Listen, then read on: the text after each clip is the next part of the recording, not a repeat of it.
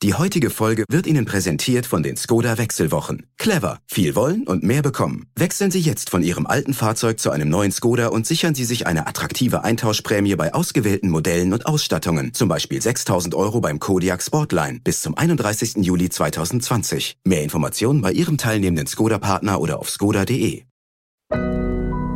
Audio Now.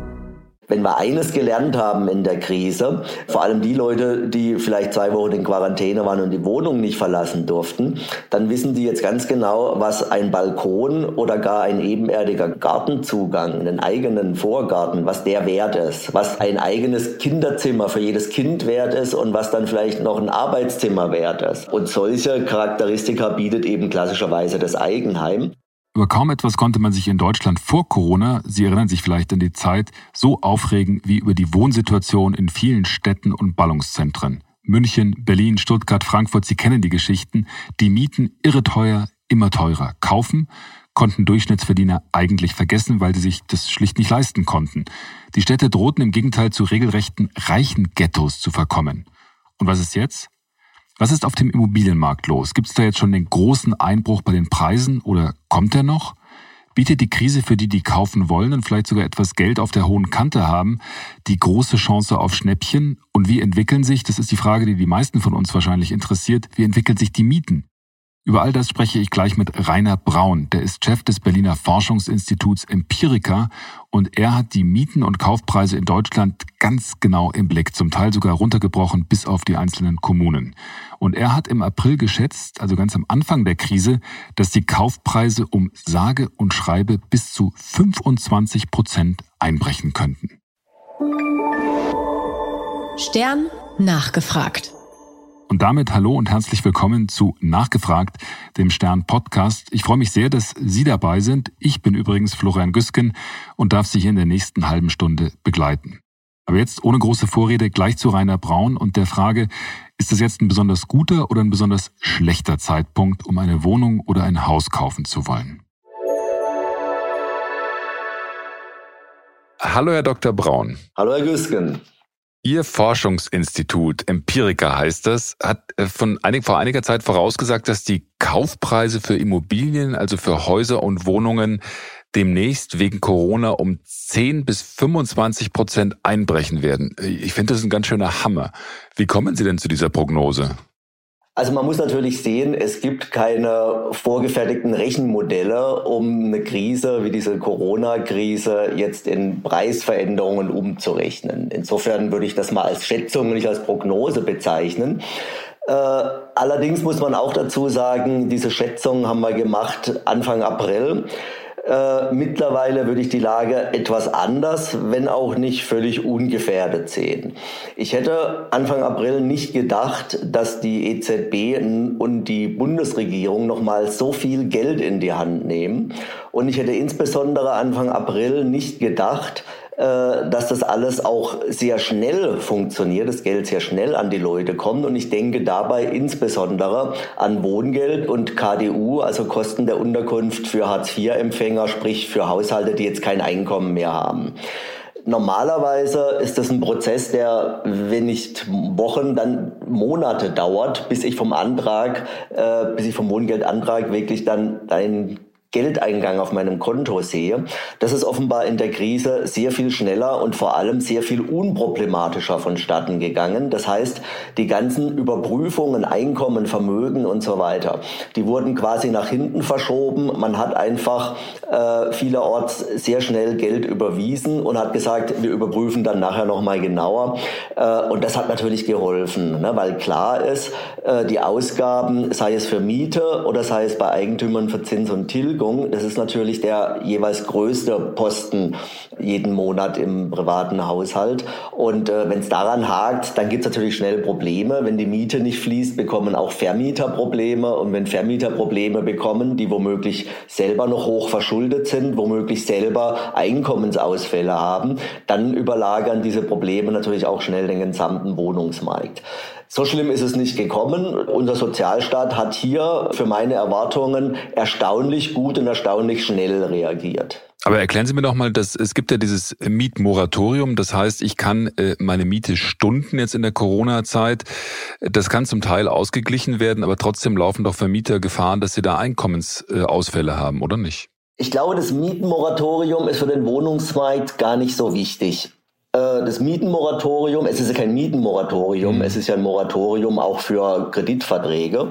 Äh, das Moratorium ist sehr wichtig im gewerblichen Bereich, im Einzelhandel. Ne? Wenn man mhm. die ganzen Geschäfte, Hotels, Gaststätten, wenn man an die denkt, die jetzt seit Wochen oder Monaten geschlossen hatten, äh, null Einkommen hatten, laufende Kosten weiterhin da waren, die konnten die Miete nicht bezahlen und die wollten natürlich ihren Laden nicht einfach so verlieren. Da hat es sicherlich geholfen, aber im Wohnbereich äh, ist es eben so, wer wenig Einkommen hat oder krisenbedingt weniger Einkommen hat, der hat eben Anspruch auf Wohngeld. Und wer kein Einkommen hat oder sehr, sehr niedriges Einkommen hat, der hat Anspruch auf Hartz IV und wer Anspruch auf Hartz IV hat, bekommt 100 Prozent seiner Wohnkosten vom Staat bezahlt. Das gilt dann auch nicht nur für die Miete, äh, das gilt auch für die Zinsen. Äh, über Hartz IV können auch die Zinsen bei Selbstnutzern komplett übernommen werden, beim Wohngeld sogar die Tilgung. Mhm. Und dieses Wohngeld äh, wird ja relativ unbürokratisch mittlerweile dann auch bewilligt und überwiesen, ne? Genau, wer das also, äh, wer da halbwegs berechtigt ist, der konnte einen Antrag stellen und hat dann sehr schnell sein Geld bekommen. Mhm. Ich sehe nur eine kleine Lücke hier. Das ist aber auch eine nicht ganz unbedeutende Lücke. Und zwar kann ich mir vorstellen, es gibt vielleicht Freiberufler oder andere Haushalte aus der Mittelschicht, vielleicht obere Mittelschicht, die jetzt krisenbedingt erheblich weniger Einkommen haben, aber nicht nahe bei Null sind, sodass sie also keinen Anspruch auf Hartz IV haben. Mhm. Ja, das heißt, die dann ihre Wohnkosten nicht erstattet bekommen, äh, vielleicht immer noch 2000 Euro verdienen, aber sehr großzügig gewohnt haben vor der Krise. Ne? Eine sehr große Wohnung angemietet haben oder gerade ein neues Haus, Wohnung gekauft haben. Äh, die Tochter will vielleicht weiterhin noch äh, den Reitunterricht in Anspruch nehmen. Also sprich Haushalte, die ganz gut gelebt haben und die jetzt durch diese Maschen durchfallen, die also weder Anspruch auf Wohngeld noch Anspruch auf Hartz IV haben und dann wirklich ein Problem haben, ihre Miete zu bezahlen. Mhm. Das ist aber wahrscheinlich eine sehr kleine Gruppe. Ja, es ist die klassische, sagen wir mal, äh, obere Mittelschicht, die davon betroffen wäre. Äh, aber die für die, Mittelschicht, ja. Für die wird es ja. ja dann eng momentan. Genau.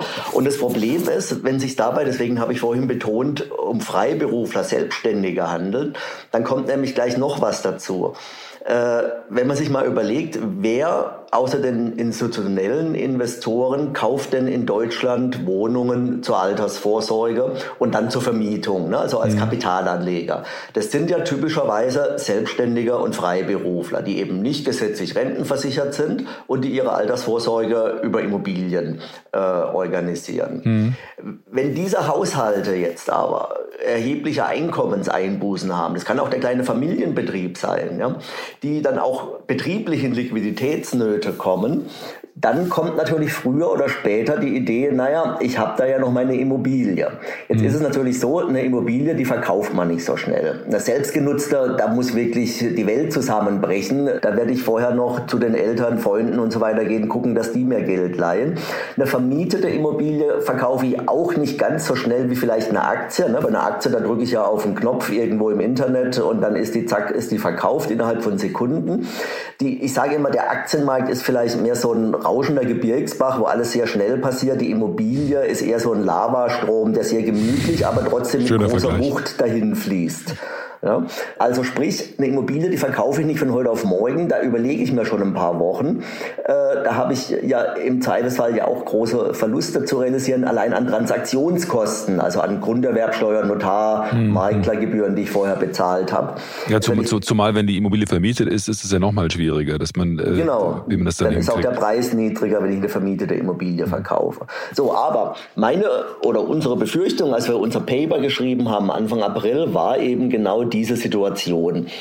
Freiberufler, die über Monate hinweg keine vernünftigen Einkommen haben und dann irgendwann gezwungen sind, ihre Immobilie zu verkaufen, um ihren Betrieb irgendwie am Leben zu erhalten, wenn sie vielleicht noch Angestellte haben oder ihren privaten Konsum eben weiterhin finanzieren zu können. Mhm. Sodass die also verkaufen müssen, es einen Verkaufsdruck gibt. Gleichzeitig fallen dann natürlich als Käufer andere Freiberufler Selbstständige auch aus, ja, weil die ja ähnliche Liquiditätsprobleme haben. Dazu kommt institutionelle Investoren, die haben ja Vorgaben von der BaFin, dürfen nicht mehr als 25 Prozent in Immobilien investieren. Mhm.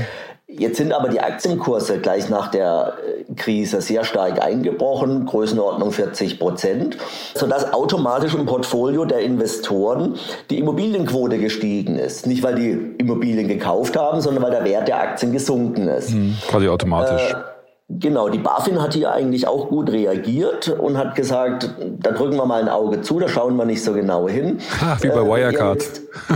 naja, aber äh, hier, hier hat die BaFin wissend, was sie tut, nicht genau hingeguckt. Das ist ein sehr großer Unterschied zur Wirecard.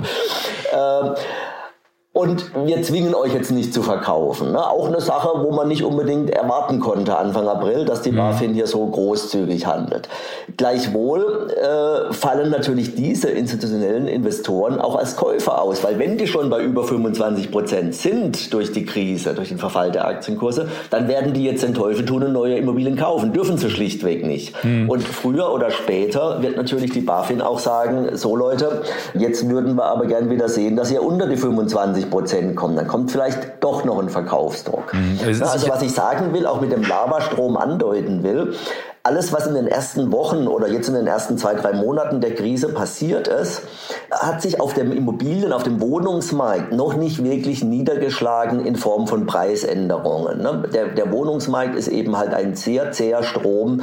Da passiert alles in Zeitlupe äh, und da sind wir noch lange nicht raus. Ich meine, das dauert noch mindestens bis äh, Weihnachten oder Ostern, bis wir wissen, wie ungeschoren und ob ungeschoren der Immobilienmarkt aus dieser Krise, also der Wohnungsmarkt aus dieser Krise rauskommt. Das wäre jetzt meine nächste Frage gewesen. Und zwar, wenn man sagt, ein Lavastrom ist das Bild, so ein Lavastrom, der ist ja auch nicht nur langsam, sondern auch wahnsinnig mächtig und äh, ja. hat eine ziemliche Wucht, wenn er denn dann ankommt. Und Sie sagen ja, die Hilfsleistungen sind relativ schnell gekommen. Das hat jetzt äh, von staatlicher Seite recht gut geklappt. Aber gleichzeitig sehen wir jetzt die äh, Entlassungswellen, die schon bevorstehen. Also Lufthansa, Stellenstreichung bei Lufthansa. Also es hat Airbus hat gerade verkündet, dass sie äh, Leute entlassen. Und äh, es gibt äh, zig Unternehmen, die äh, ankündigen, dass sie jetzt ihre, äh, ihre Arbeits- oder Leute entlassen. Wir werden, glaube ich, im Herbst, äh, im Winter auch sehen, äh, wie das in anderen Branchen noch weitergeht. Da und wird ja doch bald, Welle, die dann vielleicht kommt. Und die zweite Welle, die eventuell kommt. Das heißt, meine Frage wäre jetzt tatsächlich auch gewesen, wann kann man das denn realistisch beurteilen, was für Auswirkungen das hat? Weil, sagen wir mal, die Zahlungsausfälle und die Nöte auch bei Kredit, äh, bei Kreditzahlungen, die werden ja vermutlich äh, verzögert kommen, auch die Staat, durch die staatliche Intervention, oder nicht? Ja, also wir gehen da wahrscheinlich längere Zeit durch Wechselbäder. Die haben ja auch schon angefangen. Ne? Äh, es war relativ schnell die Zahl da 10.000, nein, 10 Millionen, die in Kurzarbeit sind. Hm. Diese Zahl wurde dann wieder relativiert, weil die Unternehmen müssen ja Kurzarbeit erst anmelden und einen Monat später können sie die abrechnen. Dann waren es nur noch um die 7 Millionen. Aber was heißt nur noch 7 Millionen, ist natürlich auch ein Wort. Dann muss man aber auch sehen, wer in Kurzarbeit ist, ist ja nicht notwendigerweise in absehbarer Zeit in Arbeitslosigkeit. Ne? Das heißt, wir haben dann zwischenzeitlich ein warmes Wechselbad genossen und die Probleme wurden wieder etwas kleiner geredet. Jetzt, wie Sie richtig sagen, kommen die, kommen die äh, Zahlen einzelner Unternehmen auf den Tisch. Äh, wir wissen nicht, wie es weitergeht mit den Fluggesellschaften. Wir wissen nicht, wie es weitergeht mit den Hotels, die jetzt zwar offen haben, aber eben halt nur auf 50 oder 40 Prozent Kapazität fahren dürfen mhm. bei gleichen Kosten. Das heißt, das wird jetzt eben diese Wucht, die wirkt jetzt hier eben noch sehr viele Monate nach. Ähm, es ist einfach jetzt noch überhaupt nicht absehbar, äh, wie viele Menschen arbeitslos werden. Deswegen würde ich halt unsere damalige anfängliche Prognose auch dahingehend korrigieren, dass ich, äh, was wir damals auch schon angedeutet haben, aber jetzt nochmal deutlicher unterstreichen, es wird eben sehr große regionale Unterschiede auch geben. Ja? Was, sind da, äh, was sind da Ihre Einschätzungen? Also zunächst mal, wenn Sie jetzt sagen, Sie korrigieren die Einschätzung, Sie hatten ursprünglich gesagt zwischen 10 bis 25 Prozent. Ja. Können Sie das jetzt beziffern, äh, inwieweit Sie das nach unten korrigieren mit den jüngsten Entwicklungen? Also, wie gesagt, ich habe es vorhin ja schon angedeutet, es gibt kein Rechenmodell, um hier mhm. wirklich was auszurechnen. Das war eine Schätzung. Mhm. Äh, die Größenordnung 10, 25 Prozent, die kann in einzelnen Regionen und insbesondere dort bei bestimmten Objekttypen durchaus noch äh, passieren. Ja? Mhm. Also mit anderen Worten, wir rechnen nicht mit einer marktbreiten, bundesweiten Einbruch der Preise um 10 bis 25 Prozent. Mhm. Aber in Regionen, die zum Beispiel sehr stark von äh, Tourismus leben, in Regionen, wo ein großes äh, Unternehmen sitzt, was jetzt sehr viele Arbeitsplätze abbaut, ich denke da jetzt nicht nur an Luftfahrt, ich denke da auch an Automobilität, Automobilindustrie. Auch da wissen wir noch nicht, äh, wohin der Hase läuft. Kann man das denn benennen? Also, dass man als Beispiel, dass man sagt, also da habe ich jetzt ganz viele Fragen gleich, weil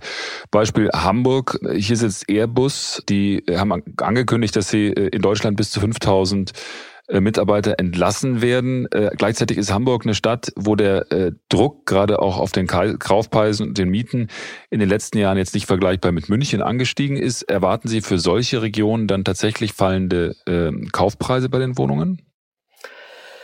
Naja, also man muss ja immer jetzt auch fragen nach der Fristigkeit. Ne? Wir, mhm. wir unterscheiden da sehr strikt die kurze und die lange Frist. Und äh, wenn wir überhaupt von Einbrüchen reden bei den Preisen, denke ich auch immer an die kurze Frist, weil langfristig, da können wir gleich noch drüber reden, bin ich wieder recht optimistisch gestimmt für Deutschland. Das ist gut. Äh, Deswegen, ja, das, das, das, kann man ja nicht am Anfang sagen, dann hört ja keiner mehr zu, wenn wir gleich sagen, dass alles Nein, da hört doch jeder zu. Die Nachrichten sind gerade so schlecht, man freut sich über gute Botschaften. Das ist doch schön. Und da mache ich mir eben gerade speziell für Hamburg und für andere Großstädte wenig Sorgen, weil die ja jeweils sehr breit aufgestellt sind und weil wir ja ohnehin diesen Trend in die Städte, in die Schwarmstädte hatten. Ich mache mir da mehr Sorgen äh, um einzelne eher abgelegene Städte. Ne? Also wenn man mal zum Beispiel Beispiel jetzt an Ingolstadt denkt, ja, wenn da äh, sehr große Entlassungen stattfinden würden.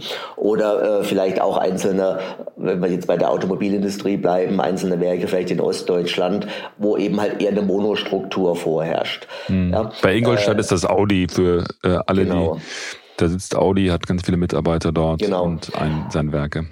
Aber wie gesagt, man muss betonen, es ist noch nicht gesagt, dass es passiert. Ja, vielleicht sind die Entlassungswellen gar nicht so groß.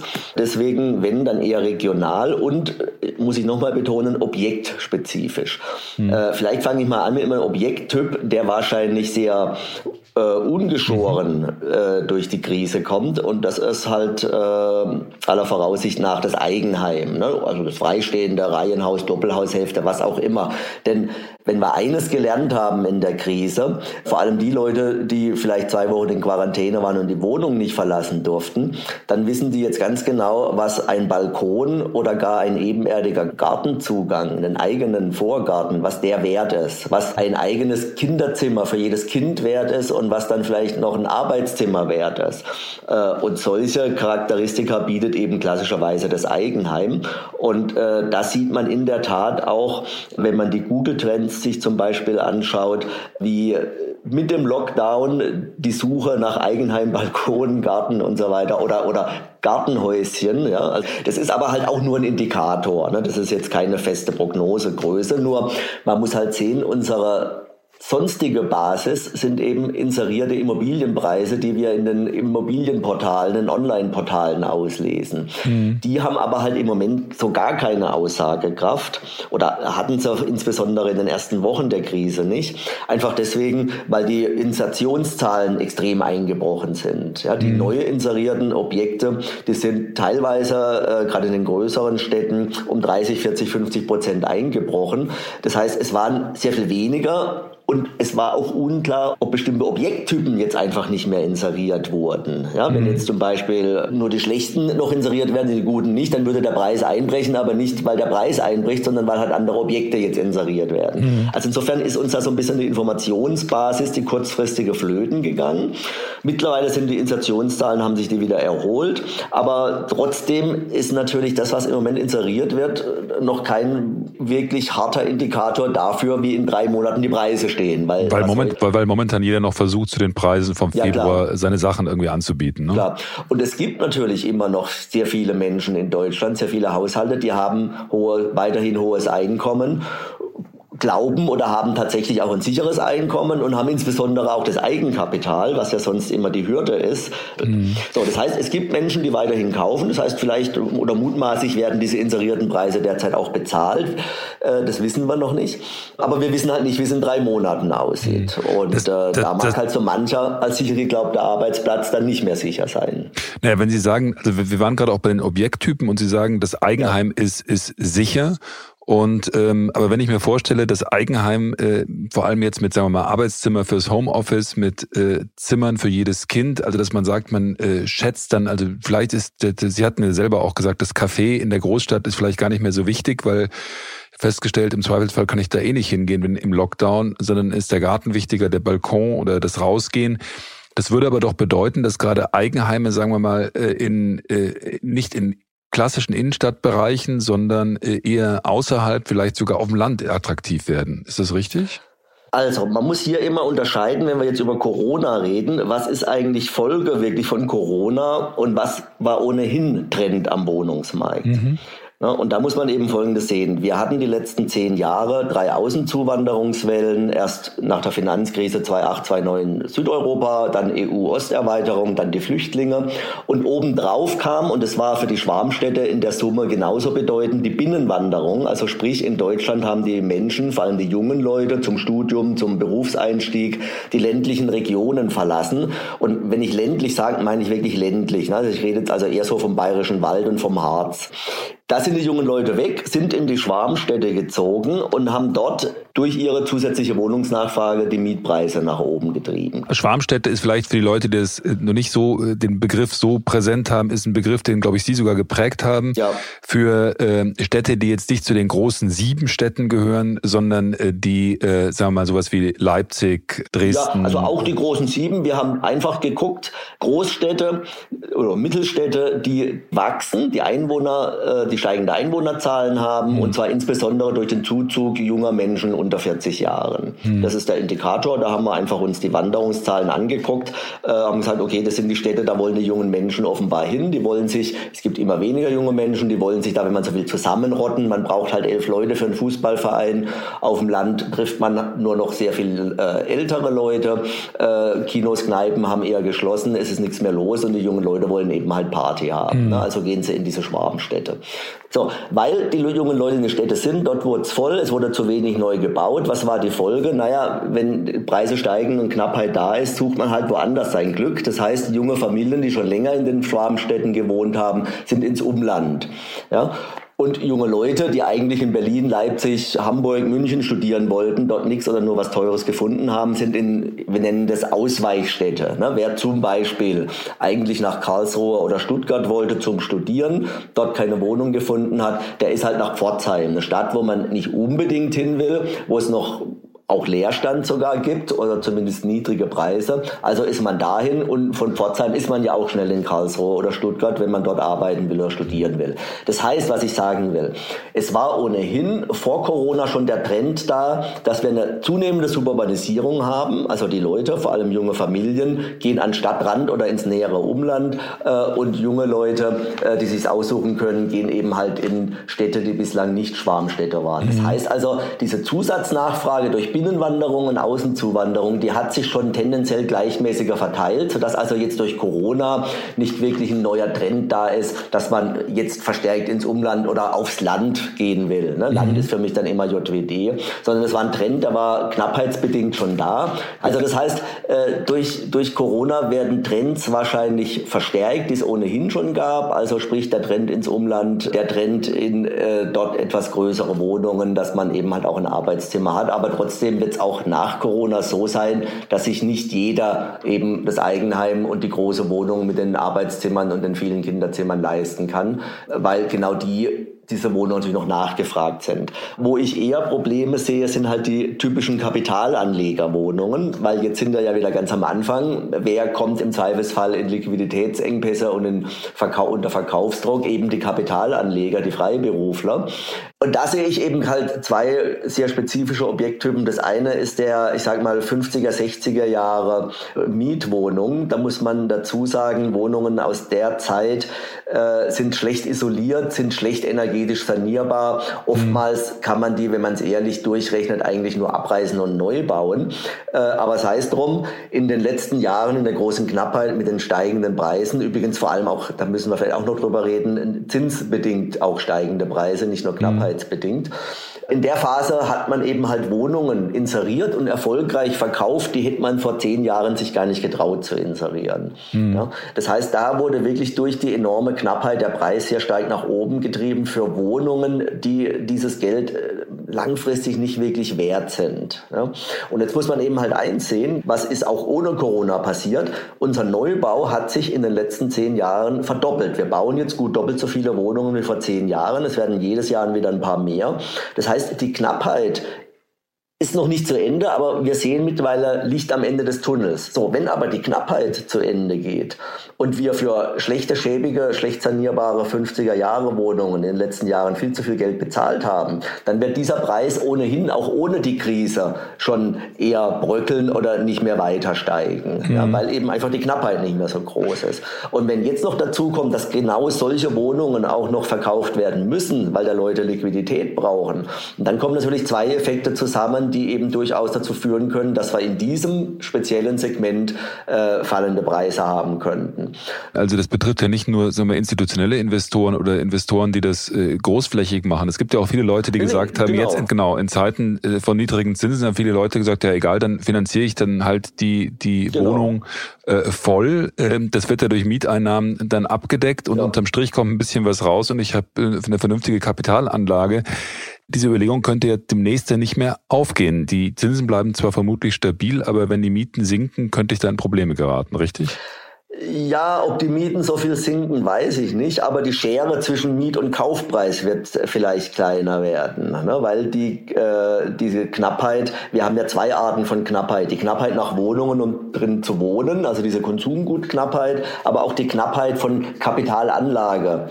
Äh, Gütern, ne? also von Wohnungen zur Kapitalanlage, mhm. äh, also sprich Wohnen als Investitionsgut. Ne? Und da äh, sehe ich halt schon, äh, dass da vor allem die Preise weniger die Mieten sinken könnten. Ne? Das heißt also, mhm. den Mietern mache ich da weniger Hoffnung, aber die Mieten werden auch nicht weiter steigen. Das beobachten wir auch ohne Corona schon seit eineinhalb Jahren, dass in den in vielen Schwarmstädten, vor allem Hamburg ist da immer das Paradebeispiel, die Neuvertragsmieten eigentlich stagnieren. Äh, nicht im Neubau, aber in den Bestandswohnungen, die neu vermietet werden, äh, da werden die Mieten nicht mehr weiter angehoben, als sie schon vor einen oder eineinhalb Jahren angehoben wurden. Ne? Mhm. Also es gibt da schon eine, eine, eine gewisse Beruhigung. Naja, aber bevor wir, uns jetzt, bevor wir uns hier verlieren, lassen Sie mich noch ganz schnell noch den zweiten Objekttyp nennen und äh, der vielleicht auch bedroht sein könnte. Äh, und da denke ich eben halt an sehr teure Neubauten. Wir müssen sehen, das Hauptproblem unserer Wohnungsknappheit in den letzten Jahren war das fehlende Bauland. Bauen wollten alle wegen der Niedrigzinsen als Kapitalanlage, aber es war nicht ausreichend Bauland da. Deswegen wurde Bauland auch gern äh, spekulativ weiterverkauft. Da sind also mehrere äh, Käufer, äh, haben da viele Grundstücke schon durchlaufen, wurden letztendlich sehr teuer an den letztendlichen Investor verkauft, der dann mhm. natürlich nichts Preiswertes drauf gebaut hat, ja, weil auf ein teuer gekauftes Grundstück, das muss ich ja irgendwie rechnen, damit ich dann eine hohe Miete bezahlen kann, muss ich auch was Hochwertiges drauf bauen.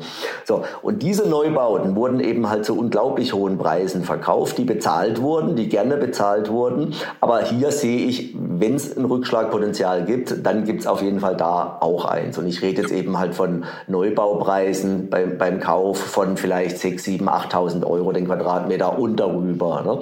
Dort das heißt, das betrifft, das betrifft dann auch wieder die Metropolen äh, München, Stuttgart, Hamburg, wo die, das wo die Preise... Vor allem die Metropolen, ja. Ja. wo das genau in diesen, also so, wo die ja. Entwickler versucht haben, damit letzten Endes Profit zu machen, indem sie, wie Sie gesagt haben, über nach und nach einfach den Boden, die Grundstücke gehalten haben und jetzt einfach möglicherweise die Rechnung nicht mehr aufgeht mit dem mit, Was man da immer dazu sagen muss, wenn man über die bösen Spekulanten, die bösen Bodenspekulanten vor allem redet.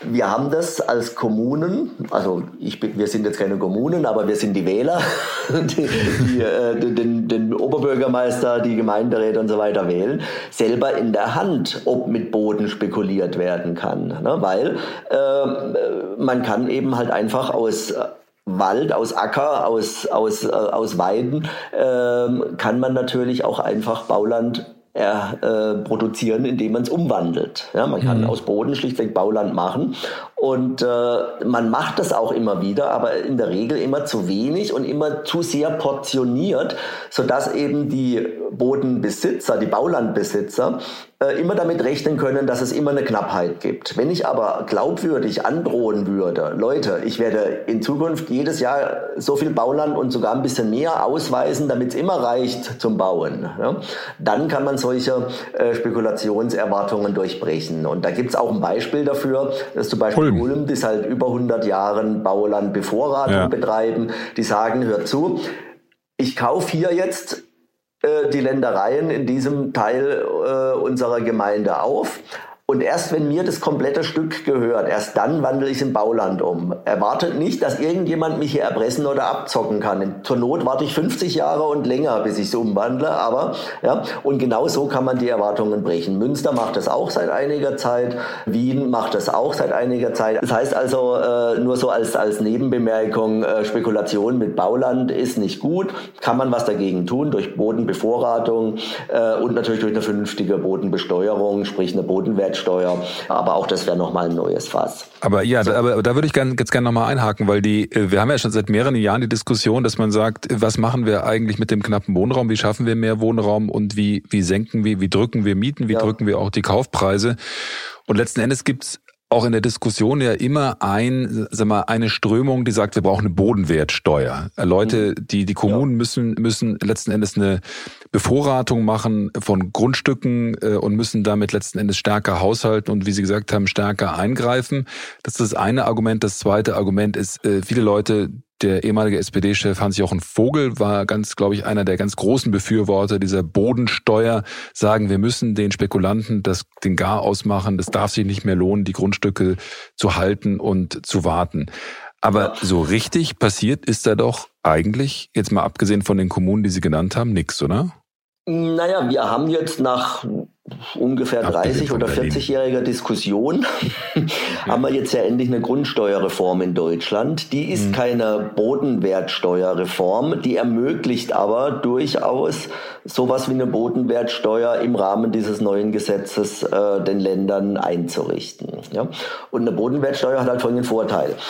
Wir haben schon in vielen Regionen Untersuchungen gemacht und immer wieder festgestellt, Leute, bei euch gibt's ja eigentlich ausreichend Bauland. Ja? ihr habt mhm. Baulücken innerorts, ja? ihr habt am Stadtrand ausgewiesene Bauflächen, äh, die werden halt nur nicht bebaut, weil diejenigen, denen diese Grundstücke gehören, das ist dann vielleicht der Landwirt, der sagt, naja, pff, wenn ich mal eine neue Maschine, ein großes Gerät neu kaufen muss, dann verkaufe ich ein Stück davon, damit ich Geld habe. Aber wenn ich jetzt verkaufe, was mache ich dann mit dem Geld? Ja? Mhm. Oder die sogenannten Enkelgrundstücke. Ja? Ich habe hier, äh, der ältere Herr hat eben halt äh, ein Nachbargrundstück von seinem Eigenheim, ist unbebaut und er sagt, naja, das soll mal der Enkel oder der Sohn wohnen. Aber mhm. bis der dann mal so weit ist, kann es halt auch noch 10, 20 Jahre dauern. Ist halt schade für denjenigen, der jetzt eine junge Familie hat und ein Eigenheim bräuchte oder eine Wohnung mhm. bräuchte. Ne? Und eine Bodenwertsteuer ist eben halt der große Unterschied zur aktuellen Grundsteuer, die wir haben, dass eben nicht besteuert wird, äh, was da drauf gebaut ist. Im Moment wird die Grundsteuer umso höher ausfallen, je mehr Wohnungen ich da drauf baue. Bei der mhm. Bodenwertsteuer ist es genau umgekehrt. Es wird schlicht einfach nur die Grundfläche des Grundstücks besteuert, egal was da drauf steht. Das heißt aber, wenn ich da keine Wohnung drauf baue, muss ich eine relativ hohe Steuern zahlen, habe aber gar keine Einnahmen, ne? weil das mhm. Grundstück verdient ja kein Geld. Damit erhöht sich der Anreiz, solche Flächen zu bebauen. Ne? Und das ist genau der Punkt, den man halt anstreben muss. Insgesamt mehr Bauland und das Bauland, was schon ausgewiesen ist, dort es möglichst teuer zu machen, es einfach nur rumliegen zu lassen. Ne? Mhm. Und damit Anreize zu wecken, was drauf zu bauen. Oft haben wir ja auch ebenerdige Parkplätze innerorts, ne? äh, mhm. die man also durchaus ja auch drei, vierstöckig bebauen könnte mit Wohnungen. Von mir aus noch eine Tiefgarage dann unten drunter. Mhm. Aber es gab auch in den vergangenen Jahren immer wieder das Argument, wir äh, beenden die Knappheit, indem wir bauen, bauen, bauen, bauen, bauen, bauen, war im Prinzip äh, die Devise gleichzeitig. Äh, wir haben es aber nicht gemacht. Wir haben ja eben. Gemacht, es sind, ne? es sind viele von den genehmigten Wohnungen dann äh, tatsächlich nicht gebaut worden. Also ist letzten Endes äh, ist ah, viel nicht nee, passiert. Nee, nee, Sie reden jetzt vom Bauüberschuss. Das ist ein mathematisches Problem. Äh, es gibt einen sogenannten Bauüberschuss, also sprich äh, Wohnungen, die genehmigt sind, aber nicht gebaut sind. Dazu muss man aber wissen, eine Wohnung zu bauen dauert je nach Art der Wohnung schon ein, zwei, drei Jahre. Ja? Das heißt, eine mhm. Wohnung, die heute genehmigt wird, die ist halt erst 2022, 2023 fertig gebaut. So entsteht dann rein mathematisch äh, einen, ein, ein Überschuss, einfach deswegen, weil wir in einer Situation sind, wo wir jedes Jahr mehr Wohnungen genehmigt haben. Ja? Mhm. Und dann quasi so eine Bugwelle vor uns herschieben, nicht weil die nicht gebaut werden, sondern weil die jeweils erst drei Jahre später gebaut werden. Mhm. Und warum sagen Sie dann, es wird trotzdem immer noch zu wenig gebaut, wenn Sie sagen, also eigentlich wird das, was dann an Genehmigungen ja, erteilt wird? Fehlt. Weil das Bauland das fehlt und man muss dazu eben halt auch wissen, wenn ein Bauausschuss in der Kommune auf die Idee kommt, einen neuen Stadtteil zum Beispiel zu bauen oder ein größeres Baufläche auszuweisen, dann dauert es von dieser Idee, bis dann wirklich der erste Spatenstich passiert, gerne mal zehn Jahre. Mhm. Beispiel Freiburg, der neue Stadtteil Dietenbach, der ziemlich genau, ja. ziemlich genau so lange geplant war. Äh, dann wollte man letztes Jahr anfangen. Plötzlich gab es eine Bürgerinitiative, nochmal eine. Und es gab nochmal eine neue Diskussion und letztendlich eine, eine Abstimmung, äh, äh, eine Abstimmung aller Bürger darüber, ob man jetzt Dietenbach wirklich bauen muss, die dann knapp positiv ausgegangen ist. Man mhm. muss da heute ganz viele Dinge berücksichtigen von, im Planungsrecht, auch über Umweltschutz Umweltschutz und Umsiedlung von irgendwelchen Kröten, was ja alles sinnvoll ist, aber man muss halt auch sehen, das dauert alles sehr viel Zeit und kostet alles sehr viel Geld. Dieses Geld muss natürlich wieder irgendwo verdient werden und geht dann eben halt auch in höhere Baupreise ein. Aber es ist doch, es gab doch auch im vergangenen Jahr, wenn ich mich richtig, richtig entsinne, eine Baurechtsnovelle, wo versucht worden ist, einiges einfacher zu gestalten, auch sagen wir mal die Klassifikation von bestimmten äh, Stadtteilen äh, sagen wir, flexibler zu machen. Ja, ähm, Mischgebiete, ja.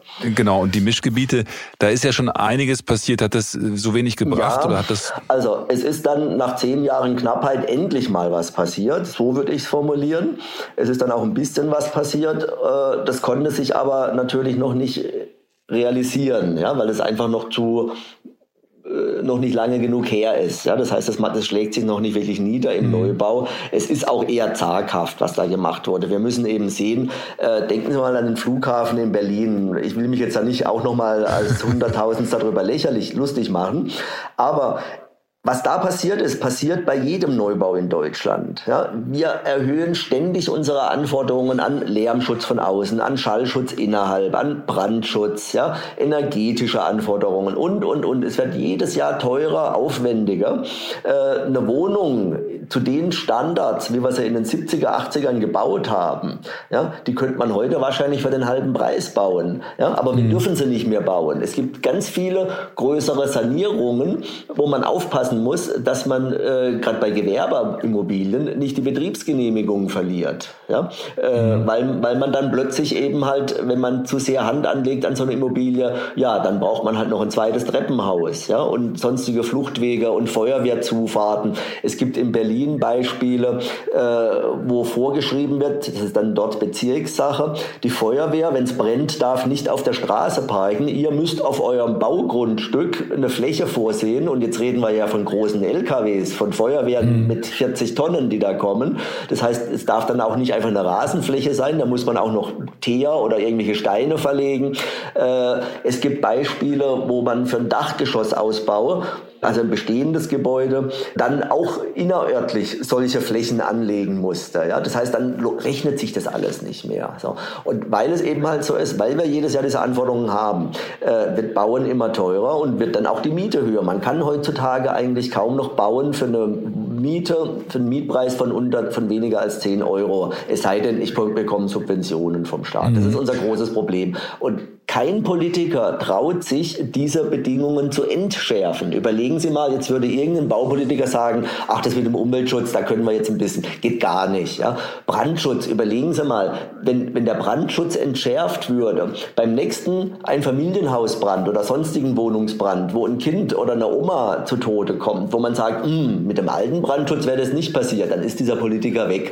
Das wird sich mhm. keiner trauen. Ja? Das heißt, wir leisten uns hier eben mal einen Standard und nochmal zu Erinnerung, in den 70er, 80er Jahren waren die Anforderungen niedriger und da wohnen wir auch recht sicher in den Wohnungen. Ja? Aber es, es, gab doch, wenn ich mich recht entsinne, vom Bundesministerium angestoßen, den, die Aufforderung, dass sich lokale äh, Immobilienbündnisse gründen. Also die, die ja, mit, die mit der Immobilien und runde, und, und runde Tische und ja. dass die Immobilienwirtschaft sich auch zusammensetzt mit den, mit den Aber kommunalen Behörden. Das Baurecht nicht verändern. Die können nee, das ist, das ist ja, das Baurecht ist ja Landesrecht. Ja. Ne?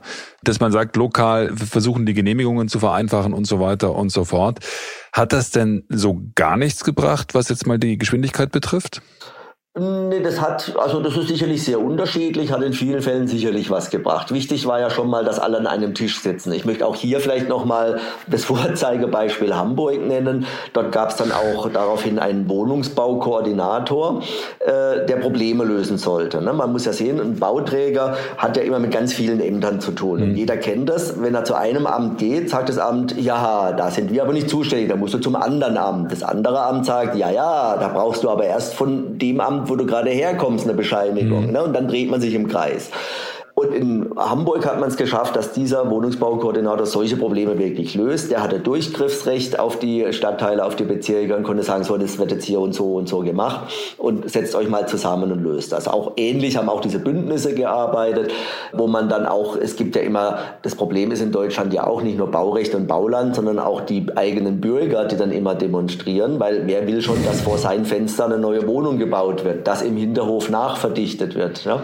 Ähm, Aber da gibt da gibt's ja mittlerweile auch fantastische Mechanismen der Bürgerbeteiligung, wo jeder Bürger drei bis viermal befragt wird und dann zu Veranstaltungen eingeladen wird. Und da ist ja auch viel getan worden. Also das, ist, ja, da ist ja, das Problem ist aber immer, dass die Zeitreichen zu solchen Veranstaltungen gehen. Also Leute, die nicht wirklich viel zu tun haben. Das sind immer sehr spezielle Gruppen. Das ist nicht immer wirklich repräsentativ, wer da hingeht. Und, aber trotzdem haben natürlich diese Bündnisse vor Ort durchaus was gebracht in Einzelfällen. Aber da gibt's halt gute und schlechte Beispiele. Mhm. Oft hat man insbesondere darüber gestritten, ob jetzt in einem Neubaugebiet ein Drittel oder 20 Prozent oder wie viel Prozent auch immer der neu gebauten Wohnungen Sozialwohnungen sein sollen. Äh, also sprich, man hat sich oft so in einzelnen Zahlen verheddert, äh, nicht sehend, dass einfach die Masse ja die Probleme löst. Ne? Wir diskutieren so viele Spezialprobleme am Wohnungsmarkt für Studenten, für Alleinerziehende, für Familien, für ältere und altengerechte und familiengerechte Wohnungen. Letztendlich, wir haben hauptsächlich ein Knappheitsproblem. Und wenn wir dieses Knappheitsproblem halbwegs in den Griff bekommen, dann haben wir auch die allermeisten dieser Spezialprobleme gelöst. Mhm. Ja. Die, die, und das wird die, aber halt oft nicht gesehen. Wir sitzen selber, wir beraten ja viele Kommunen, sitzen da in den Bauausschüssen und es sind oft halt ideologische Diskussionen oder eben solche NIMBY-Diskussionen, also not in my backyard, nicht, nicht vor meiner Haustür ein neues Haus bauen äh, oder halt auch berechtigte ökologische Diskussionen, aber das Ganze verwurschtelt sich natürlich äh, und da gibt's dann eben nicht diesen berühmten roten Faden, wo einer sagt, so jetzt diskutieren wir wir aber erstmal dieses ökologische Problem aus, dann können wir die anderen getrennt diskutieren, sondern da geht halt ein Argument ins andere und letztendlich ist es halt dann oft eine sehr populistische Diskussion, die nicht sehr mhm. zielführend ist. Es gibt, es gibt ja letztendlich zwei Ansätze, auch die Kommunen, auch große Kommunen da fahren können oder auch sagen wir, äh, Stadtstaaten. Das eine ist Hamburg, Sie hatten das Beispiel erwähnt, das gilt ja als beispielhaft, weil die ähm, sagen wir mal, also einen sogenannten Drittelmix haben aus geförderten Wohnungen und frei finanzierten Wohnungen äh, den sie verpflichtend machen für alle Neubaubereiche, äh, die gleichzeitig eben äh, ganz stark aufs Bauen, Bauen, Bauen gesetzt haben und damit ja anscheinend zumindest erfolgreich zu sein scheinen. Und dann gibt's die radikale Fassung äh, mit Berlin und dem, äh, dem Mietendeckel. Was was sehen Sie da als die erfolgsversprechendste Variante? Wie, wie stark muss der Eingriff da sein? Ja, ich sehe ganz klar Hamburg. Deswegen habe ich das ja jetzt auch schon mehrfach als Positivbeispiel äh, genannt. Ich habe jetzt ja auch erzählt, es wird oft ideologisch diskutiert. Und die Diskussion geht dann, gerade auch in Berlin, aber auch anderswo, immer in etwas so. Ja, wir brauchen ja nur Wohnungen, weil so viele Leute zu uns kommen. Stichwort Schwarmstadt. wenn wir keine Wohnungen bauen, ist ja kein Platz. Dann kommt ja auch keiner. ja, das ist natürlich ein sehr kurzfristig gedachter und damit ein Trugschluss, weil wenn ich keine Wohnungen baue, die allermeisten dieser Zuzügler kommen trotzdem. Ja, was machen die dann? Naja, die gehen in den Bestand. Ja, äh, die erhöhen die Nachfrage, die erhöhen die Warteschlangen vor den Wohnungstüren bei bestehenden Wohnungen, treiben so die Miete oder die Kaufpreise nach oben und verdrängen so die alteingesessenen jungen Familien, Geringverdiener und so weiter an den Stadtrand oder ins Umland. Das heißt, mhm. kein Neubau ist eben auch nicht die Lösung, weil kein Neubau heißt Gentrifizierung. Und genau das ist ja passiert in sehr starkem Ausmaße in Berlin und anderswo. Mhm. Und äh, umgedreht ist es halt so, gibt es den sogenannten Sicker-Effekt, der dann genau andersrum argumentiert, also quasi Gentrifikation rückwärts. Wenn ich hochwertig neu baue oder selbst wenn ich hochwertig neu baue, also selbst wenn ich keine Sozialwohnungen, sondern jetzt sage ich mal was für 5.000, 6.000 Euro den Quadratmeter neu baue, was dann für 12, 13, 14 Euro vermietet wird, selbst das hilft eben mittelfristig den Geringverdienern, weil dann eben Leute, die sich leisten können, in diesen Neubau einziehen und Oft ist es so, das zeigen dann Untersuchungen für Konstanz, Hamburg, Münster und andere Städte, in den Neubau ziehen in der Regel nicht diejenigen ein, die neu in der Stadt sind, weil das sind ja junge Leute, die eher mhm in den etwas kleineren Wohnungen, citynah, wo die Kneipen und so sind, wohnen wollen, sondern junge Familien ziehen da ein. Und diese jungen Familien, die schon lange vor Ort wohnen, die machen im Bestand Wohnungen frei, die bisschen kleiner, bisschen preiswerter und so weiter sind, wo dann andere, die weniger Einkommen haben, einziehen können.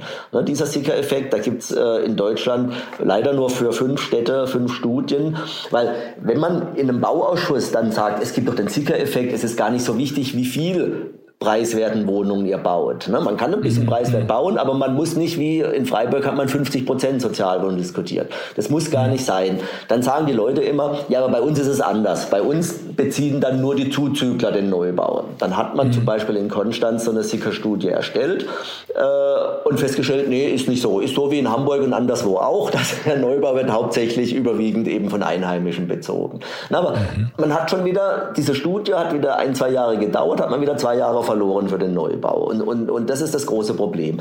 Was auch noch dazu kommt, ich habe es vorhin schon angedeutet, die Ausweisung von Bauland, großflächig von Bauland, neue Stadtteile, die ist so dermaßen kompliziert, dass viele Mittelstädte davon schlichtweg überfordert sind. Ne, wenn man das nur alle 50 Jahre macht oder alle 20 Jahre, hat man schlicht, schlicht nicht die Erfahrung des aktuellen Wissen, auch nicht die Erfahrung mit Bürgerbeteiligung, mit der effizienten Bürgerbeteiligung. Äh, unser Vorschlag, aber gibt es ja nicht mittlerweile äh, genug Best-Practice-Beispiele? Also, weil es gibt ja, ja tatsächlich. Aber vor Ort muss man trotzdem alles wieder neu diskutieren. Glauben Sie es mir. Ich glaube es Ihnen. ähm, wie, wie heißt dieses Sprichwort? Es ist äh, dumm ist nicht, wer mehrmals den gleichen Fehler macht, sondern wer glaubt, dass es diesmal klappt. Ne? Also es muss alles wirklich wieder von vorne diskutiert werden. Es ist in manchen Fällen vielleicht ja auch richtig, aber es ist eben so. Ne? Mhm. Unser Vorschlag ist, wir brauchen im Prinzip auf regional, auf überregionaler Ebene, vielleicht sogar auf Landesebene, eine Organisationseinheit, die erfahrene Stadtplaner anstellt und ausleiht. Ja, sodass ein Stadtplaner nicht einmal im Leben oder zweimal im Leben einen neuen Stadtteil plant und bebaut, äh, sondern dass der das quasi sein ganzes Berufsleben lang macht und an verschiedenen Standorten macht und deswegen unglaublich viele Erfahrungsschätze ansammelt, die eben das Ganze effizienter machen können. Ne? Und man muss auch sehen, es ist ja nicht nur eine Frage der Erfahrung, sondern äh, es ist ja auch jetzt in Zeiten äh, hoher Beschäftigung, die wir bis Corona hatten, wir wollten ja eigentlich über Corona reden, fällt mir da ein, äh, es war halt auch schwierig, schwierig, solche Bauingenieure und Planer, die man dazu braucht, am Markt zu bekommen, weil die sind mhm. eben halt auch rar und sind im Zweifelsfall lieber zu einem privaten Bauträger, äh, weil sie dort mehr Geld verdient haben. Das könnte sich jetzt vielleicht ändern.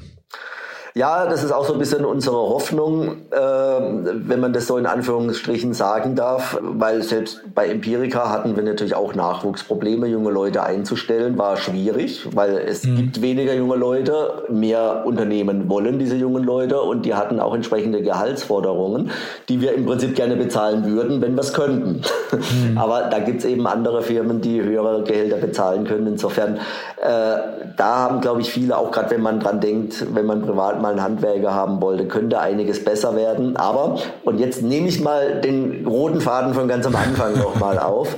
Äh, gleichwohl glaube ich, dass Corona eben halt in Deutschland nur eine Delle macht und nicht langfristig wirklich großen Schaden verursacht. Im Gegenteil sogar.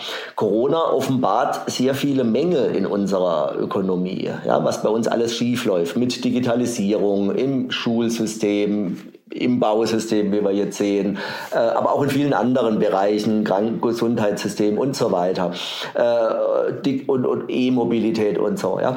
Also es ist vielleicht so eine große Chance, dass uns jetzt mal so ganz krass vor Augen geführt wird, wo andere Länder schon viel, viel weiter sind als wir technologisch, dass wir uns da endlich mal äh, den Arsch hochkriegen und hier auch mal einen gewaltigen Schritt nach vorne machen. Das ist die große Chance. Was, ja genau, was meinen Sie damit? Was, was heißt, heißt das denn, äh, dass die Baugenehmigungen dann digital erteilt werden und das alles viel jetzt schneller geht? Ja, jetzt haben Sie es ja weit gleich runtergebrochen, aber ja. Ne? Also wenn, wenn ich immer gehört habe, der öffentliche Dienst, der arbeitet arbeitet weiter im Homeoffice. Naja, also dazu bräuchte ich ja zumindest mal einen Laptop und zu Hause einen WLAN-Anschluss. Ja? Also mit anderen Worten, es mag von Stadt zu Stadt unterschiedlich sein und vielleicht auch ein Nord-Süd-Gefälle geben, aber äh, ich glaube, der öffentliche Dienst im Großen und Ganzen war halt einfach zu Hause. Ne? Und das muss sich einfach ganz schnell ändern, ja? weil Baugenehmigungen, die oftmals Monate dauern, es soll wohl Großstädte geben, wo es auch sehr viele Jahre dauern kann, einzelne Baugenehmigungen. Das darf einfach nicht sein. Bayern hat jetzt meines Wissens lange über ein Gesetz diskutiert. Ich meine jetzt auch verabschiedet, äh, wo drin steht, wenn ich nach so und so Monaten die Genehmigung nicht habe, dann ist die automatisch erteilt. Mhm. Ja? Aber jetzt wirklich nochmal zurück.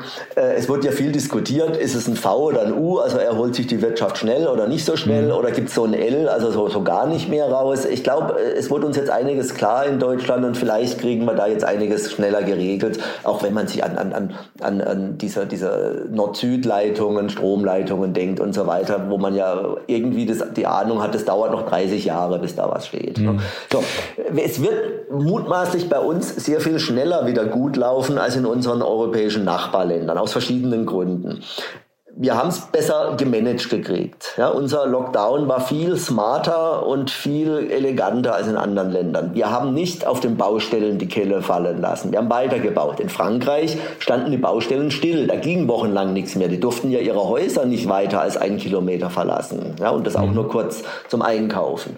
Äh, in, auch in Italien waren Betriebe einfach wochenlang geschlossen. In Deutschland haben sehr viele Betriebe weitergearbeitet und die, die wirklich nicht weiterarbeiten konnten, haben ihre Leute nicht entlassen, sondern es gab Kurzarbeit. Ja, das heißt, unser Sozialstaat mit Kurzarbeitergeld, was wir jetzt ja auch noch kräftig erhöht haben, kann man drüber streiten, äh, sehr schnell unbürokratisches Wohngeld, Kosten der Unterkunft, Hartz IV und so weiter. Das heißt, wir haben die sozialen Probleme Natürlich gibt es welche, aber wir haben sie besser im Griff, meine ich, als das Ausland. Unsere Wirtschaft. Aber, die, aber ich habe gelesen, in der Baubranche sind die Aufträge Anfang April trotzdem um 13 Prozent eingebrochen. Ne? Ja, dann sind sie jetzt nicht mehr fünf Jahre im Voraus ausgelastet, sondern nur noch vier Jahre. ja. So. Äh, ich meine, unsere Wirtschaft war einfach nur im Standby. Andere haben ihre Wirtschaft aus, auf Off gestellt. Damit können wir aber unsere Wirtschaft sehr viel schneller wieder hochfahren. Und das ist natürlich auch ein entscheidender Wettbewerbsvorteil. Und deswegen mhm. gehe ich auch davon aus, ich habe ja vorhin am Anfang von den drei Zuwanderungswellen aus dem Ausland gesprochen, die wir in den letzten zehn Jahren hatten. Ich gehe davon aus, dass wir in den nächsten ein, zwei, drei Jahren, ähnlich wie nach der Finanzkrise, wieder eine Zuwanderungswelle aus Südeuropa haben werden, also sprich insbesondere Spanien, Italien, aber auch Frankreich, Großbritannien, also Länder, die halt schlechter durch den Lockdown, schlechter durch die Krise gekommen sind. Also binneneuropäisch und wirtschaftlich getrieben. Genau, ja. Hm. So. Und, Aber diese, und jetzt sind wir wieder beim Wohnungsmarkt und diese Zuwanderung wird natürlich die Preise und die Mieten auf dem Wohnungsmarkt mindestens wieder stabilisieren. Und ich habe aber so die Hoffnung, dass wir jetzt vielleicht, weil wir gerade beim Bauen sind, dann einfach weiterbauen und noch ein paar Wohnungen mehr bauen, damit es nicht wieder diesen krassen Preisanstieg gibt, den wir die letzten zehn Jahre hatten, sondern dass wir es diesmal besser geregelt kriegen. Mhm. Wenn ich jetzt äh, versuche, das ganz, ganz runterzubrechen auf eine individuelle Entscheidung, wo Leute jetzt sagen, oh Mensch, eigentlich wollte ich kaufen und habe mich bisher nicht getraut, äh, aber ist das jetzt vielleicht eine, eine gute Chance zu kaufen statt zu mieten? Also die, die Gretchenfrage ist ja immer kaufen oder mieten. Quasi im Tal der Delle kaufe ich dann? Ist das vernünftig? ja, äh, also ich kann Ihnen versprechen, ich werde auf jeden Fall ganz laut mit der Glocke läuten, wenn die Tiefstpreise erreicht sind, damit jeder weiß, dass er jetzt kaufen muss. Das ist ja an der Börse auch so. Da wird ja immer geklingelt, wenn die Niedrigstpreise erreicht sind. Nein, ich verspreche keinem Schnäppchen und schon gar nicht für Eigenheime. Habe ich ja gesagt, Eigenheime kommen am besten durch. Ja? Es mag Schnäppchen geben, dann soll man zugreifen. Aber auch wenn man kein Schnäppchen findet, soll man jetzt suchen.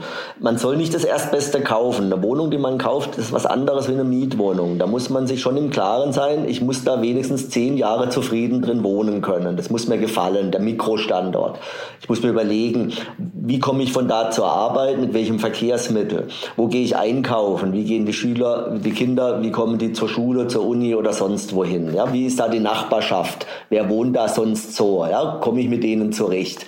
Äh, jeder, der eine Wohnung kauft, sollte sich vorher mal drei x-beliebige Wohnungen angucken, die er gar nicht kaufen will, einfach nur mal um zu lernen, was er eigentlich will, weil die, das weiß man nämlich nicht, wenn man noch nie eine Wohnung gekauft hat, was man will. Ne?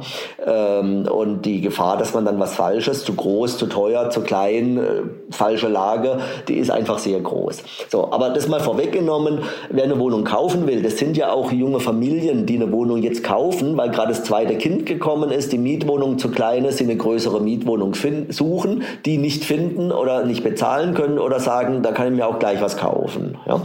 So, noch eine Vorbedingung, Eigenkapital. Die große, große Hürde ist im Moment das Eigenkapital. Ne? Die Preise haben sich verdoppelt die letzten Jahre, aber unsere mhm. Einkommen äh, nicht ganz und unsere Ersparnisse schon gar nicht. Und durch die Niedrigzinsen hat ja auch keine mehr so richtig Lust zu sparen gehabt.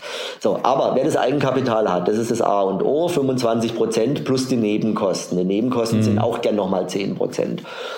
Äh, wer das hat und wer es will, der soll jetzt suchen und wenn er was findet, was ihm gefällt und was er bezahlen kann und was er, wo er nicht auf Kante nähen muss und vielleicht noch fünf oder zehntausend wenigstens flüssig übrig hat danach für Unvorhergesehenes, der soll jetzt kaufen. Ne? Es bringt auch nichts, wenn die Kinder jetzt klein sind und jetzt den Gartenzugang wollen und jetzt draußen spielen wollen. Äh, es bringt es nichts, jetzt nochmal fünf Jahre zu suchen und zu warten, ob ich was Besseres finde. Dann ziehen die Kinder nämlich schon wieder aus. Mhm. Das heißt aber, dass es definitiv Sinn macht, jetzt zu suchen und zu gucken und nicht ängstlich darauf zu warten, äh, ob der Immobilienmarkt jetzt komplett zusammenbricht in Deutschland. Genau. Also da würden Sie sagen, nach all dem, was man jetzt weiß und was man sich vorstellen kann, wird das vermutlich nicht passieren. Ja, wenn ich bei Lufthansa arbeiten würde, würde ich schon noch mal gucken, wie viele da entlassen werden äh, und in anderen Branchen. Aber wie gesagt, auch für die Lufthansa bin ich optimistisch. 2008 nach der Finanzkrise hat es zwei Jahre gedauert, bis wir neue Rekorde im Luftverkehr erreicht haben. Und nach 9/11 äh, 2001 hat es drei Jahre gedauert. Das ist vielleicht die Größenordnung, die es jetzt auch anzustreben gilt.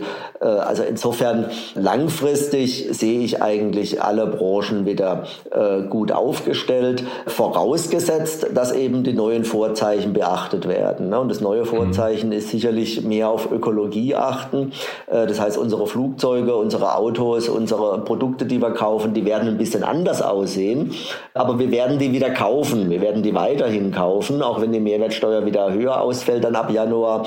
Wir müssen uns aber darum kümmern, dass wir die eben halt auch nicht nur, aber auch aus deutscher Produktion kaufen, beziehungsweise dass eben halt das Ausland auch an unseren Produkten noch interessiert ist. Da haben wir sicherlich ein paar technologische Fortschritte noch zu machen, um hier im weltweiten Wettbewerb bestehen zu können. Mhm. Jetzt habe ich noch eine Frage, und zwar, weil Sie ja vorhin auch gesagt haben, dass äh, möglicherweise unsere Anforderungen auch an unser Zuhause jetzt durch Corona sich ändern, weil man sagt, also ich brauche jetzt wirklich das Büro, ich brauche den Platz, wo ich arbeiten kann, die Kinder sollen ihren, jeder in sein eigenes Zimmer haben. Corona. Es wird den Leuten nur bewusster, dass dass sie schon immer anders leben wollten. Ich glaube ja auch, das ist so ein bisschen wie bei der privaten Altersvorsorge. Jeder weiß, ah, ich müsste da irgendwas machen. Ja? Es ist dringend notwendig, sonst gibt es ein Problem, aber ah, heute nicht, morgen vielleicht oder übermorgen. Ja? Und dann so mit Finanzdingen, die Deutschen, das machen die nicht gern. Die rechnen ja auch nicht gern und sind froh, dass Thomas Gottschalk immer sagt, dass er auch nicht rechnen kann. Äh, und so ist es auch mit dem Wohneigentum, mit dem Selbstgenutzten. Jeder hat schon mal gedacht, so, ah, wäre doch was für mich, sollte ich mal machen, müsste ich mich halt mal drum kümmern. Ja, aber jetzt muss das Auto in der Reparatur und die Kinder müssen und was weiß ich. Ja? Ich glaube, da geht so ein gewisser, so ein Ruck vielleicht durch Deutschland, dass man das, was man schon immer wollte, jetzt vielleicht eher mal realisiert. Speziell jetzt im Bereich, wie will ich wohnen. Ne? Äh, aber das ist kein, keine Trendänderung durch Corona. Das ist mehr so ein Ruck, den Corona verursacht, den es hoffentlich auch in anderen Bereichen zum Positiven verursacht, aber eben keine Trendänderung. Aber es, bisher war der Trend doch immer, wenn ich das richtig gelesen habe, was da in den ganzen vielen Artikeln steht, dass man gesagt hat, also wir haben weniger Wohnraum, weil wir, wir ziehen in die Schwarmstädte, wir ziehen, ziehen wir wollen ja, alle in, in, in, in ja, ja, nein, nein, nein, wir, wir, wir, nein, nein, genau, wir können, wir können uns das schlicht nicht leisten. Äh, in den Städten ist es wahnsinnig teuer, da müssen wir uns reduzieren, dann haben wir halt weniger Platz, dann sind die Kinder halt zusammen in einem Zimmer. Ich kenne genug Leute, ich glaube, dieser Effekt heißt ja Login, ja. äh, die sagen, oh, wir gehen aus unserer kleinen Wohnung nicht raus, weil alles, was ich jetzt mache, das macht alles viel, viel teurer und das lohnt sich überhaupt nicht. Mhm. So, und, und jetzt erkennen die Leute während Corona, oh, also das ist aber auch eine Zwei-Zimmer-Wohnung mit äh, vier Leuten wahnsinnig eng, wenn ich da arbeiten soll, wenn ich eigentlich nicht raus kann, aber raus möchte. Ähm, das ist ja schon eine Änderung auch, zumindest wenn man bei, bei vielen urbanen Leuten, die sagen, oh, ich, wir brauchen vielleicht was anderes. Vielleicht ist es doch besser rauszuziehen, so wie Sie gesagt haben. Ja. Ja, wobei Raues ist eben halt das Umland und nicht das Land. Also man zieht eben an den Stadtrand und nicht in den Harz oder in den bayerischen Wald. Äh, mhm. Äh, aber wird durch halt ein Trend, der ohnehin da war. Seit zehn Jahren haben wir jedes Jahr mehr Menschen, die aus den Schwarmstädten raus ins Umland wandern. Und die wandern auch jedes Jahr noch mal ein Stück weiter raus, weil es eben halt die Preise natürlich dann auch folgen. Ne? Äh, entlang mhm. der Verkehrstrassen insbesondere wandert man da raus. Also insofern, wir können es jetzt drüber streiten, ist natürlich mehr dann auch äh, eine theoretische Diskussion, ist das jetzt wegen Corona oder durch Corona, so wie wir ja mit und an Corona gestorben sind. Äh, es ist ich sage halt, es ist eine Trendverstärkung von einem Trend, der ohnehin da war. Jetzt können wir uns akademisch darüber streiten, ob es jetzt äh, eben halt äh, da fürchte ich, sind wir nicht auf Augenhöhe, bin ich nicht auf Augenhöhe mit Ihnen. Das, da äh, glaube ich, das wird ein ungleicher Streit. Ähm, da haben Sie einfach schlicht, schlicht die Daten und das Wissen, was ich nicht habe. Ich habe aber jetzt in äh, unserem Gespräch wahnsinnig viel gelernt über den Wohnungsmarkt, fand das hochinteressant und äh, bin wirklich gespannt, wie sich das im nächsten Jahr entwickelt und wann die Delle kommt und ob sie kommt und wie stark sie ausfallen wird. Vielen, vielen Dank für die Zeit. Vielen Dank für die klaren Erklärungen. Äh, ja, Mir gerne. hilft es auf jeden Fall sehr. Und die Hoffnung äh, nicht verlieren. Es wird nur eine Delle. Es wird kein langfristiger Einbruch. Ich wünsche Ihnen äh, einen, einen, schönen Sommer und ähm, vielleicht sprechen wir uns in, äh, in einem halben Jahr nochmal und gucken, wie der Markt dann ist. Vielen Dank Ihnen, Herr Dr. Braun. Ja, danke auch. Und damit wären wir am Ende der heutigen Folge. Ganz zum Schluss habe ich noch eine spannende Podcast-Empfehlung für Sie, und zwar den Podcast meiner Sternkollegin Annika Geisler. Bei ihr geht es um Krimis, bei denen aber zum Glück nie jemand stirbt. Das ist ja auch schön. Annika erzählt Ihnen gleich genau, worum es geht, und deshalb wünsche ich jetzt schon mal ein schönes Wochenende. Bis zum nächsten Mal. Tschüss. Stern nachgefragt. Audio Now. Richtig, mein Podcast heißt Die Diagnose und es geht um medizinische Krimis. Ich rede mit Ärztinnen und Ärzten und sie erzählen mir von den Fällen, die sie am meisten beschäftigt haben, weil sie so außergewöhnlich waren. Wir sind gerade in die vierte Staffel gestartet mit einem Fall, in dem es tatsächlich um kriminelle Machenschaften geht. Die Diagnose gibt es zu hören auf Audio Now und überall da, wo es Podcasts gibt.